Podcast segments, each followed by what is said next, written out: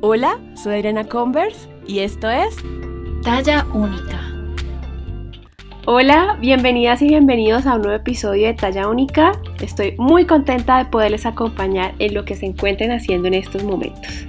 En el episodio de hoy vamos a hablar de un tema que debo confesarles descubrí hace poco en este mundo de, de, las redes sociales y también de investigar mucho sobre este tema que me apasiona tanto y que me atraviesa, por supuesto que es todo el tema de la gordofobia. Llegué al tema de la neutralidad corporal, body neutrality en inglés, y debo decirles que a mí como que se me estalló un pedazo, un lado del cerebro, y empecé a leer más a fondo, ya les he hablado varias veces en mi Instagram sobre este tema, pero dije, esto es necesario que esté en un episodio de talla única y abordarlo de una manera mucho más profunda y con alguien conocedor del tema.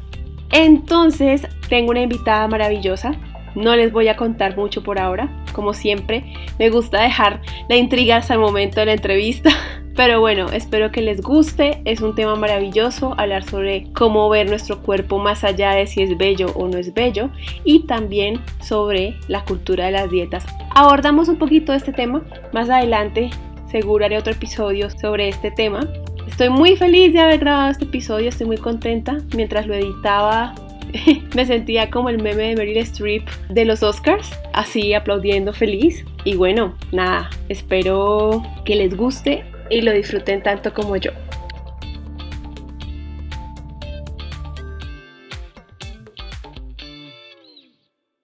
Bueno, ya estoy con mi invitada, Ilana Boroboy. Hola, Ilana, qué rico tenerte hoy aquí en Talla Única.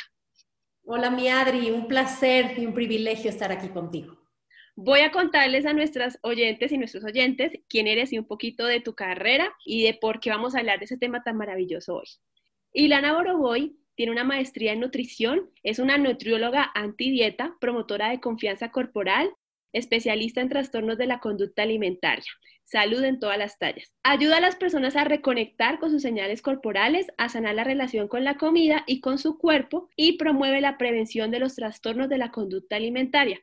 Fomenta la aceptación y la neutralidad corporal, que es nuestro tema de hoy. Qué chévere leer todo esto y que venga de una nutrióloga. De verdad, me emociona. Bueno, la razón, o bueno, ¿cómo llegué yo a este término de la neutralidad corporal? Hace un tiempo y grabé un podcast con una colega tuya, con Raquel Lobatón, y ella en algún momento lo mencionó y a mí se me quedó en la cabeza, ve que es body neutrality. Y casualmente, porque yo creo que el universo conspira, una vez, una noche estaba como haciendo scroll en TikTok y me sale un video de una chica estadounidense diciendo por qué ella no creía en el body positive porque ella se asumía como neutralidad corporal. Ahora, yo no estoy atacando el body positive porque es un movimiento que me acogió y me ha dado mucho, pero empecé a, a, filosofar del tema y a leer un poco más y dije, o sea, se me explotó como la cabeza, fue como...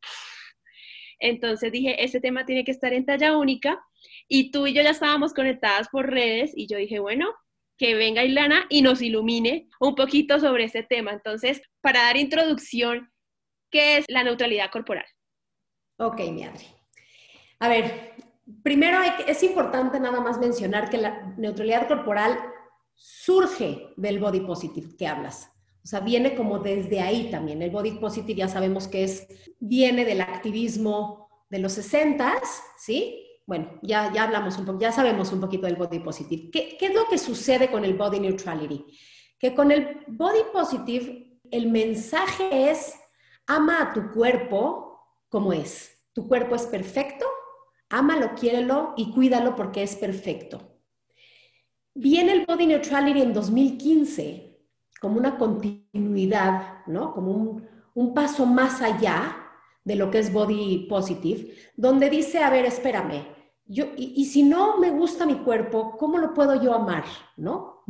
Entonces entra este concepto de body neutrality de que dice, yo soy quien soy y valgo por quien soy sin importar mi cuerpo. Porque digamos que el body positive, su lema es que todos los cuerpos son bellos, ¿no? Como que siempre hay belleza en todo lo que ves. Y neutrality te dice, no, no, no, no todos los cuerpos son bellos, pero todos son valiosos. Exacto, exacto. Yo soy quien soy y estoy contento con quien soy sin importar mi cuerpo. Y el body positive te dice, tu cuerpo es bello y es perfecto tal cual es. Ámalo, quiérelo y cuídalo. ¿Y qué sucede? Suceden muchas cosas. En principio, pues mucha gente dice, ¿y qué pasa si no logro amarlo? Entonces, no estoy dentro de este movimiento de body positive, ¿sí? Por un lado. Por otro lado, se empieza a ver cooptado, tristemente, por mujeres, generalmente por mujeres blancas de talla grande, ¿sí? Pero talla grande relativamente aceptada. ¿Me explico? Sí. Entonces, deja de ser un movimiento incluyente, deja de ser un movimiento donde realmente se muestra la diversidad tal cual es. Totalmente. De hecho, en, en, en, algunas conversaciones con personas en otros temas, siempre sale eso, como que si tú tienes el cuerpo de Ashley Graham, eres una gorda aceptada. O sea, ¿qué pasa con los cuerpos que no tienen cintura? ¿Qué pasa con los cuerpos que no, no tienen ese reloj de arena o esas curvas voluptuosas y sexy, sino son cuerpos grandes o cuerpos no ni siquiera solamente grandes, sino disidentes que tienen, les falta una extremidad o alguna otra cosa. ¿Qué pasa con esos cuerpos? Eso es lo que hace Body Neutrality. Body Neutrality abraza a todos los cuerpos sin importar cómo son y cómo se ven. Y habla más de aceptación versus amor. Aquí lo que es es aceptar el cuerpo en el que tengo, si es sin una pierna, si es sin un brazo, si es de un tamaño diferente, con una forma distinta a la hegemónicamente aceptada. Y entonces Body Neutrality realmente abraza y recibe y muestra todos los tamaños de cuerpo y todos los tipos de cuerpo. Y te invita, ¿sí? A, eh, a realizar prácticas de autocuidado, en tu propio beneficio que te traigan bienestar, sin importar cómo se ve tu cuerpo. ¿Me explico? Entonces, esa es la, grande la gran diferencia entre body positive y body neutrality o neutralidad corporal. Hace unos días eh, conversé o entré en debate, pero debate no pelea ni mucho menos, una conversación bastante interesante con una colega blogger plus size de España, Ana Pizarro. Le invitaré a escuchar este podcast. Y ella me decía, es que body neutrality no, no es un movimiento aparte del body positive, es una evolución, porque eso es lo que dice hoy en día el body positive. Y yo decía, no, no puede ser, porque este es, este es un movimiento que nace o que el body positive te ha cerrado mucho a ciertos cuerpos. Yo le decía, tú eres blanca, tú eres europea, yo soy blanca, soy latina, pero no me veo como todas las latinas en el imaginario mundial. Entonces, nosotras somos privilegiadas y por, por eso hemos sido acogidas dentro del body positive. Y decir que es una evolución es quitarle las historias a un montón de personas que no tienen un cuerpo, ni siquiera no basta con, grande, que no tienen un cuerpo grande aceptado, sino que se sale, ¿no? De los parámetros. Socialmente normalizado y aceptado, ¿no? Como un cuerpo que, bueno, este cuerpo es eh, grande, pero es, eh, entra dentro de esos estándares de belleza socialmente aceptados, ¿no? Y el body positive sí habla de belleza, mientras el body neutrality habla de neutralidad corporal. De, e, esta diferencia entre tu cuerpo como ornamento versus tu cuerpo como instrumento. E, e, esa es la, gran, la grandísima diferencia, ¿no? Y esto suena maravilloso, pero yo, yo digo, yo sería muy hipócrita si yo dijera, no, es que yo ya no me importa la belleza, yo ya tengo neutralidad corporal, porque uno, pues yo llevo 33 años de mi vida fijándome mucho en, en cómo me veo, y en tratando de verme guapa, ¿no? En usar productos que me hagan ver más joven o menos ojerosa, o bueno, en fin. ¿Cómo entrar en ese mundo o cómo empezar a, a practicar esta neutralidad corporal sabiendo que igual la belleza para uno es muy importante? Mira, lo que pasa es que la belleza es un constructo social, ¿sí? Y hay que entender primero desde ahí. Ahora, fíjate esta frase que me encanta, que mientras estaba yo buscando información para tener más amplio de qué, digo, el tema y demás, Susan Sontag dice lo siguiente, no es el deseo de ser hermoso o hermosa lo que está mal, sino la obligación moral de serlo. No, pues es que Susan Sontag, bienvenidísima, es una mujer talla única. Y esa es la cosa, que la belleza se convirtió en una aspiración moral a la que todos tenemos que alcanzar. Exacto, y realmente ¿Todos queremos alcanzar la belleza? ¿Belleza en función de quién? ¿Quién decide qué es bello y qué no es bello? ¿No? Entonces, lo que, lo que habla de esta neutralidad corporal es, engánchate en prácticas que te vengan bien a ti y que te hagan sentir bien a ti, que te den placer, que te hagan eh, sentirte bien, no que te hagan sentir bonita, sino que te den, o bonito, sino que te den placer y te den bienestar. Habla más de prácticas de bienestar que de búsqueda de belleza, ¿no? Y la, si hay, habrá quien le guste mirarse al espejo y decir qué linda me veo hoy, que está bien, ¿no? Nada, no hay ningún problema con eso, pero lo que sí hay que entender es que no todos los días te ves al espejo y dices qué lindo me veo hoy. Entonces, ahí radica la diferencia en donde entra la aceptación y esta comprensión de que, bueno, hoy chance no me veo tan linda o tan lindo y no pasa nada.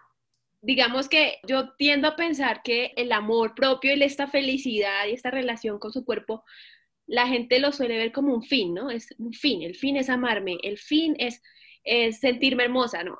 Yo digo que el amor propio es un medio, es un medio para uno vivir más tranquilo, uno disfrutarse más la vida, pero no puede ser un destino, porque lo que tú dices es volátil. Hay días que sí está, hay días que no está y es parte natural de nosotros como seres humanos. Por supuesto. Por eso, justamente cuando trato, trabajo con adolescentes, yo les hablo que el amor propio o el autoestima tiene que ir adentro de los huesos, donde nadie nunca jamás los pueda tocar. Porque si lo pones en el afuera, que es un constante cambio, a lo largo de la vida. Imagínate entonces ese amor propio y ese autoestima cuando realmente va a estar fuerte. Nunca. Y hablando de estas prácticas que dices de, autocuidado y de bienestar, ¿cuáles como por ejemplo, para que nos des una idea de dónde empezar? Mira, por ejemplo, primero, como desconectar esta parte de que somos lo que comemos y de que nuestro cuerpo es en función de lo que comemos. Entonces, si tú logras desvincular que tu cuerpo es lo que comes, vas a tener una mejor relación tanto con tu cuerpo como con la comida. Eso me acuerda una frase que me decían los nutricionistas para regañarme y era, hay que comer para vivir, no vivir para comer. Eh, tu comida es tu medicina. Eh, bueno, en fin. Ya me sé todas esas y no te platico el apretón de corazón que me da, de verdad, porque son frases violentas, son frases que lastiman, que dañan, porque en realidad no nos tenemos que desenganchar por completo esta relación o este vínculo que parecería ser que es directo, tú eres lo que comes. Claro que no somos lo que comemos, pero para nada, en lo más mínimo, somos muchísimo más que eso, ¿no? Entonces, si empezamos a buscar cómo empezar a fomentar esta neutralidad corporal, primero que nada, realmente hacer conciencia, ¿sí? E internalizar que no somos nuestro cuerpo y que yo no necesito tener un cuerpo bello o verme en el espejo de manera bella para poder ser feliz, plena, completa, para sentirme satisfecha y para poder hacer lo que yo quiera de mi vida, ¿no? Llámale en cualquiera de los formas, cuerpos, tamaños, con capacidades especiales, con alguna mutilación, con alguna cosa diferente. Entonces, todos tenemos que entender que, bueno, pues no somos el cuerpo que tenemos, ¿sí? Y si empezamos realmente asumiendo eso, internalizando y encarnando que no somos nuestro cuerpo, es un gran paso para la neutralidad corporal. Un segundo paso es dejar de compararte y dejar de mirar los otros cuerpos, ¿sí? Esa es muy difícil y nosotras las mujeres que nos enseñan a medirnos por las demás, ¿no? Y ese juego es súper peligroso, yo siempre lo he dicho porque uno siempre en ese juego de las comparaciones va a comparar lo mejor que tiene la otra persona con lo que yo considero que es lo peor que tengo y siempre va a salir perdiendo. Ya estás comparando dos cosas desfasadas, ni siquiera dos cosas del mismo, ¿no? O sea, entonces, claro, pero es bien importante, y eso lo trabajo mucho en consulta, de verdad, es algo que nos enseñaron a estar constantemente comparándonos con los demás, con el cuerpo del otro y creyendo además que si yo hago lo que el otro hace, entonces voy a tener su cuerpo. Vámonos un paso atrás. ¿Por qué quiero tener su cuerpo? ¿Por qué tenemos el foco puesto en el cuerpo? ¿Sí? realmente tenemos, o sea, lo que buscamos justamente trabajando en la neutralidad corporal es quitarnos de ahí, que el foco no sea tu cuerpo, el foco sea el bienestar, que te sientas mejor tú contigo misma, que tengas energía, que duermas bien, ¿sí? Que tengas una salud mental, una paz mental, que tengas tranquilidad, que vivas en paz, obviamente sabiendo que hay días buenos y que hay días malos, y que hay días mejores y que hay días peores. Todo esto lo estamos hablando y es importante hacerlo notar, que tenemos que hablar también desde el privilegio, mi Adri. Tenemos que cada uno de nosotros hacer conscientes el privilegio que tenemos. Privilegio corporal, privilegio eh, socioeconómico, privilegio de acceso a servicios de salud, privilegio de acceso a alimentos, privilegio de podernos mover, ¿sí? De poder tener acceso a, o movilidad en toda nuestra, corporal, acceso a, estudios, a poder leer, a poder estudiar. O sea, son un montón de cosas que tenemos que tomar en cuenta. Entonces, bueno, si tomamos en cuenta cada quien nuestros privilegios y empezamos a, a vivirnos como algo más que un cuerpo y que yo no necesito que me guste lo que veo para poder alcanzar lo que quiero hacer, em, es una transición hacia, hacia el body neutrality. Entender que mi valor no depende de lo que veo en el espejo, de mi valor como persona no depende de lo que veo en el espejo. Eh, entender que el cuerpo cambia a lo largo de la vida y mi apariencia va a cambiar a lo largo de la vida, porque no somos estáticos y el cuerpo no es de plastilina. El cuerpo no es moldeable al gusto del cliente, ¿no? Y es lo que la cultura de las dietas nos ha hecho pensar todo este tiempo.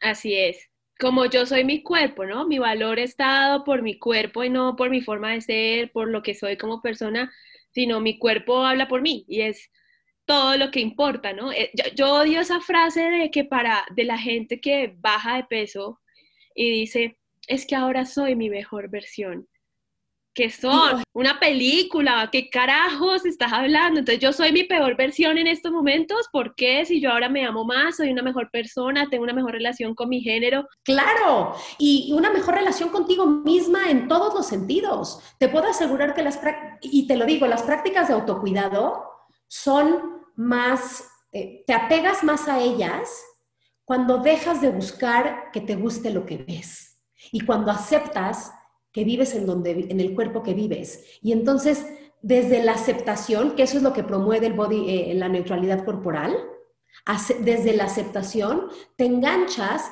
en prácticas de autocuidado, si es que te vienen bien, ojo, porque también no todo mundo quiere llegar a, a, sentirse bien toda la vida, ¿no? O sea, con esta, como como con esta connotación de valor moral de que tengo que ser sana sí o sí y perseguir la salud por sobre todas las cosas pues cada quien elige lo que quiere en su vida.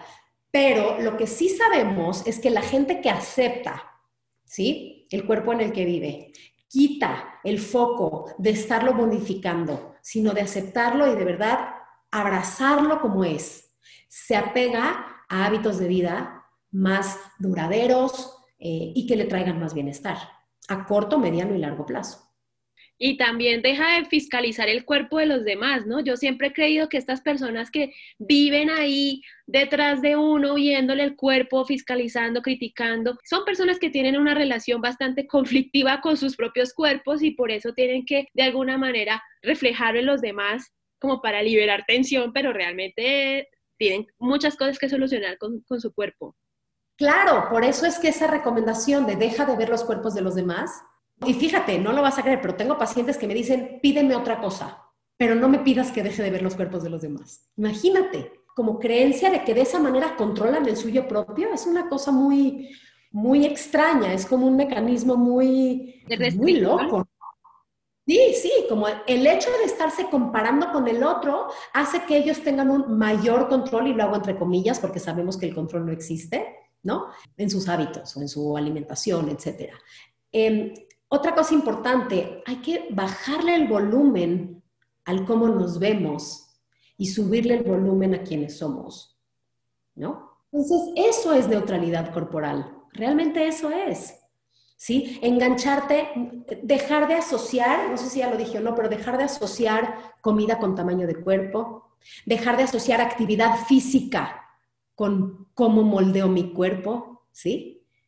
Y esos son como principios de alimentación intuitiva que pues empatan perfectamente con la neutralidad corporal, porque la alimentación intuitiva te dice, bueno, además de rechazar la mentalidad de dieta y además de es honra tu, tu hambre, etcétera, etcétera, te dice vincúlate con el ejercicio desde un, desde un lugar que sea un movimiento placentero, si te viene bien a ti. Entonces, ese es otro punto importante para poder llegar a la neutralidad corporal. Utiliza el ejercicio si es que quieres y te viene bien a ti, como un hábito que disfrutes, que goces, que te, que te venga bien, que te traiga placer, que te traiga bienestar, no para cambiar el tamaño de tu cuerpo. Y dejar de relacionar, dijiste tamaño, dijiste eh, belleza, valor y salud, ¿no? Como que es que eres gorda, te vas a morir porque los obesos están enfermos y son un problema de salud pública.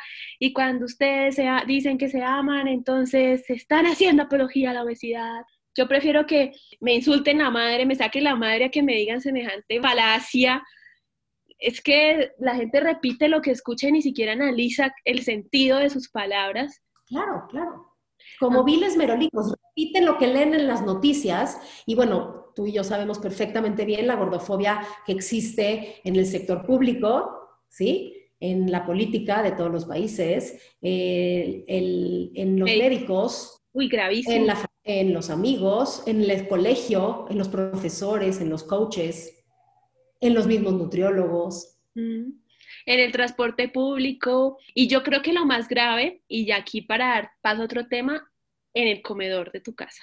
Sabes que la familia es el, cuando hablamos de weight stigma, de estigma en torno al peso, ¿quién es el primer em, grupo que impacta en el estigma en torno al peso? La familia. El segundo, los médicos y el tercero, los amigos. Imagínate, con este concepto de es que te lo digo por tu bien, ya deja de comer, baja de peso, te lo digo por, por salud. Claro, porque te quiero, te lo digo porque te quiero y me preocupo por ti, me preocupo por tu salud. Todos sabemos hoy, 2020, que la salud se puede alcanzar, si es que uno lo desea, en todos los tamaños de cuerpo. Y sabemos perfectamente bien, tamaño de cuerpo no es la condicionante para tener una enfermedad. Hay gente delgada enferma y hay gente de cuerpo grande enferma. Y hay gente delgada sana y hay gente de cuerpo grande sana. La salud no depende para nada del tamaño del cuerpo. Y eso lo sabemos y el que quiera revisión científica, de mil amores. De mil amores les, les, enseñamos todo lo que quieran de evidencia científica de lo que estamos platicando. Es importante eso decirlo, ¿no? Adri, que no estamos hablando de lo que tú y yo opinamos. Hay evidencia científica, ¿sí? Donde demuestra que la salud no depende del tamaño del cuerpo. Lo que pasa es que la gente compró ese discurso que realmente viene de las farmacéuticas, de los medios, del entorno, pero no, no lee, no investiga. Y pasa algo que es muy interesante, que es la antigordura internalizada o interiorizada, que es que los mismos gordos nos creemos el cuento de que estamos enfermos y de que toda esta discriminación y estas dietas y estos consejitos y estas cosas que nos dicen no las merecemos porque estamos gordos. Y esto es en parte el éxito del sistema, ¿no? Porque el oprimido se creyó el cuento. Claro, claro, el oprimido exactamente se vuelve ahora sí la realidad, ¿no? O sea, el opresor oprime y el oprimido dice, claro, me lo merezco. Estoy, tiene razón. En estos últimos meses con lo del COVID me he dado cuenta de que las mismas personas gordas se creen ese cuento, no, es que nos están cuidando, por eso es que no podemos entrar a ciertos sitios, porque nos están cuidando, o sea, mi querido Estado, sociedad divina, piensa en mí, me cuida y por eso me prohíbe entrar o, o aplicar a ciertos empleos. No, eso es gordofobia. Claro que no es gordofobia pura y eso lo sabemos. Gordofobia y como bien lo dijimos existe en todos los ámbitos.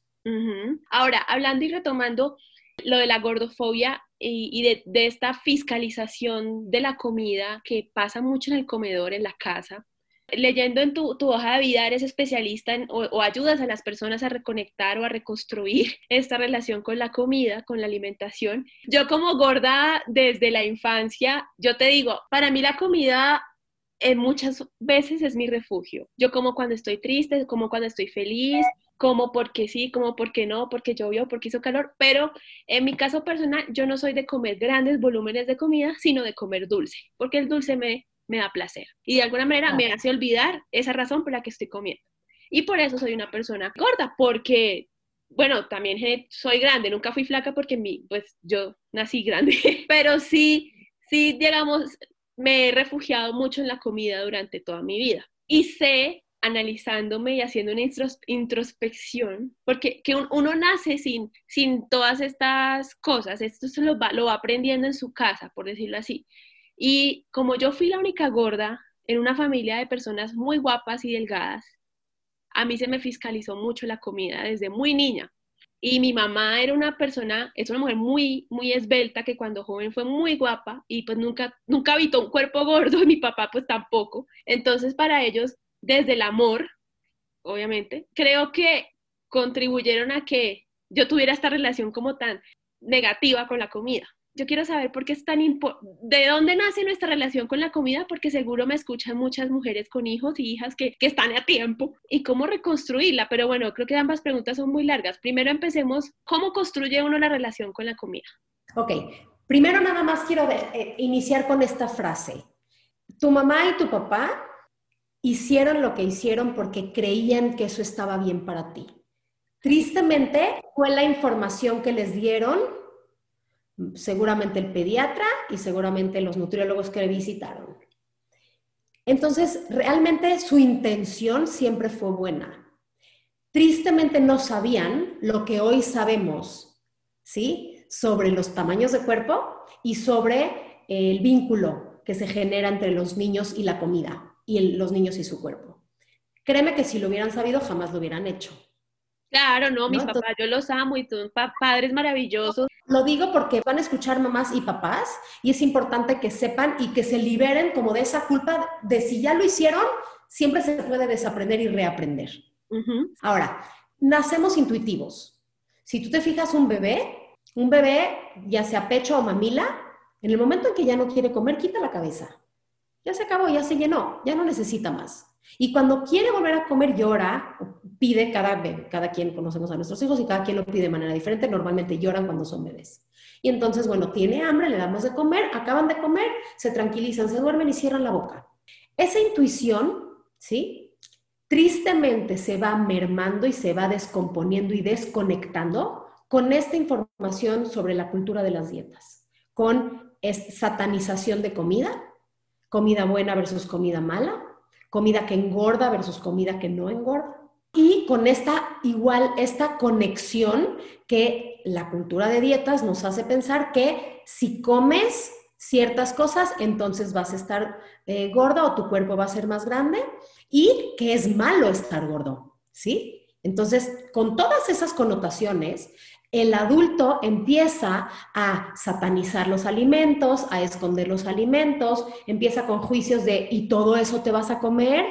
versus te faltan cuatro pedazos o si no comes tu proteína no hay postre o ya no comas carbohidratos porque son malos. Con todas estas ideas de cultura de dietas, ¿sí? el adulto va desconectando al niño de sus sensaciones reales. El niño le dice, tienes, tengo hambre, y el adulto le dice, ¿Cómo puedes tener hambre si acabas de comer?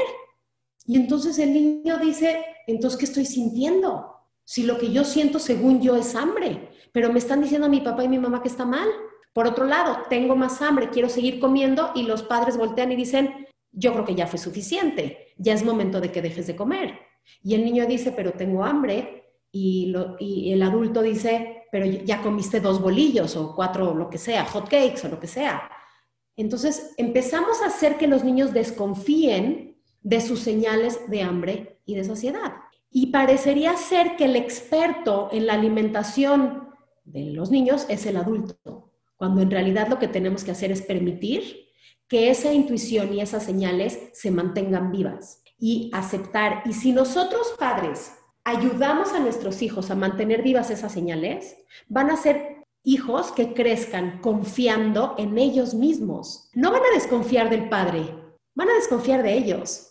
Entonces, si nosotros ayudamos a nuestros hijos a mantener esas señales vivas, mamá, tengo hambre, ven mi vida, te doy de comer, mamá, ya me llené, ya no quiero comer, no gracias, ¿sí? Entonces, de esa manera, nuestros hijos van a crecer conectados con sus señales fisiológicas. No nada más de hambre y saciedad, también hay que enseñarles a descansar, a dormir, a hidratarse, a moverse, a que escuchen a su cuerpo. Si el cuerpo necesita descanso, ven mi vida, bueno, vamos a descansar. Si el cuerpo necesita moverse, ven, vamos a movernos. Si el cuerpo necesita hidratarse, necesitas agua, etcétera, etcétera. Entonces, lo que trabajamos en consulta hoy es todos aquellos niños que desconectaron, ¿sí? Por toda esta satanización alrededor del cuerpo y de la comida, que ya han hecho también todos estos dietantes crónicos, que han hecho un sinfín de dietas, que ya lo único que comen en función del papel que está pegado en el refrigerador, pero no comen en función de sus necesidades reales. Entonces, esa reconexión tiene que ver con, hacemos ese trabajo en consulta, justo.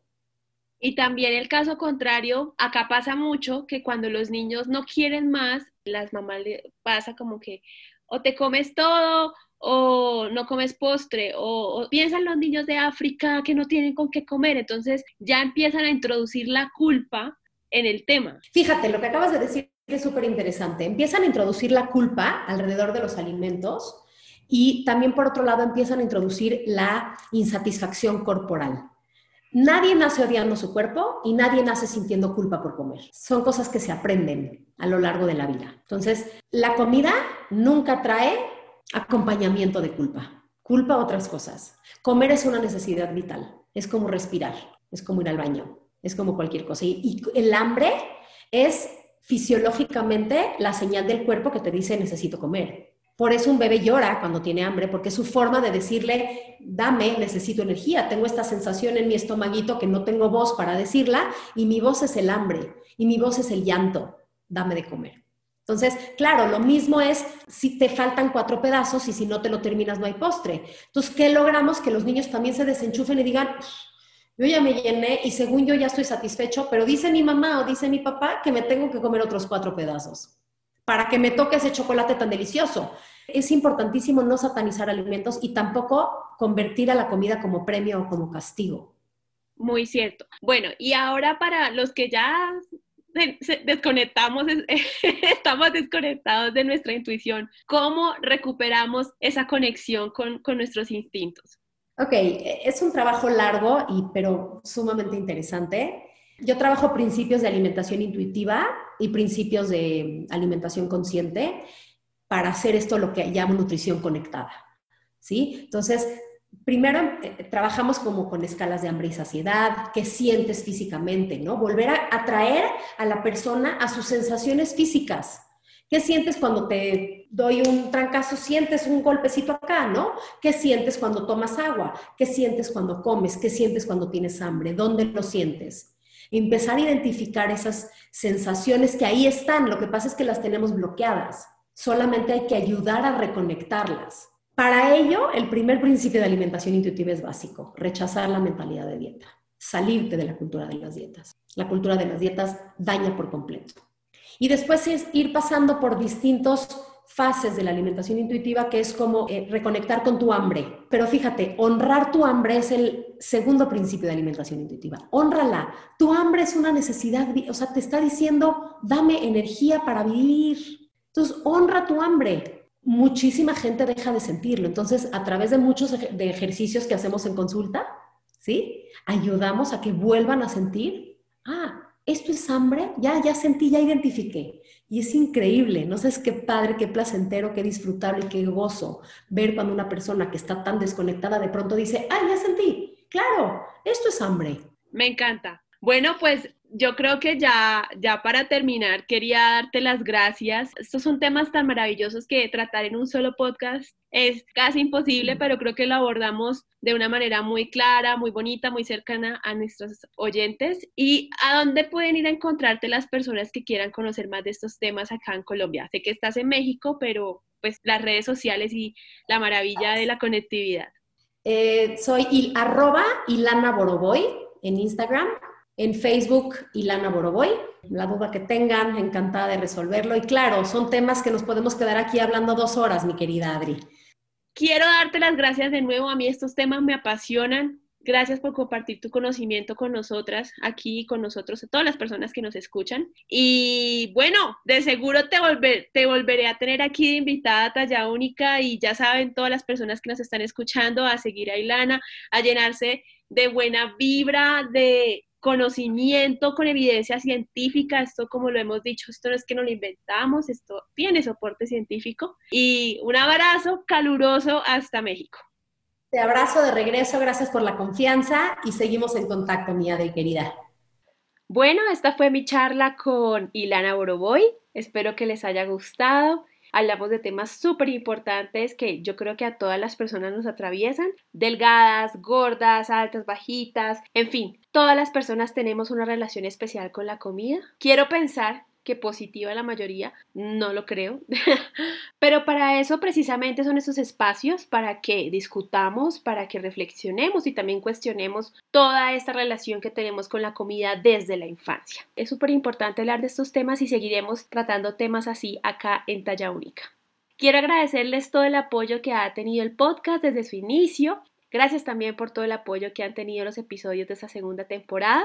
Vamos por más. Ya saben que para nosotros es súper importante que nos apoyen cuando ustedes comparten los episodios en sus redes sociales. Hace que esta comunidad crezca aún más. Y bueno, ahí vamos para llegar pronto a los 10.000 seguidores en Instagram para poder compartir los episodios directamente en las historias. Muchas gracias de nuevo por conectarse. Recuerden que estamos en todas las plataformas, en Spotify, Deezer, Apple Podcasts, Google Podcasts, Amazon. Y bueno, nos escuchamos en una próxima vez aquí en Talla Única.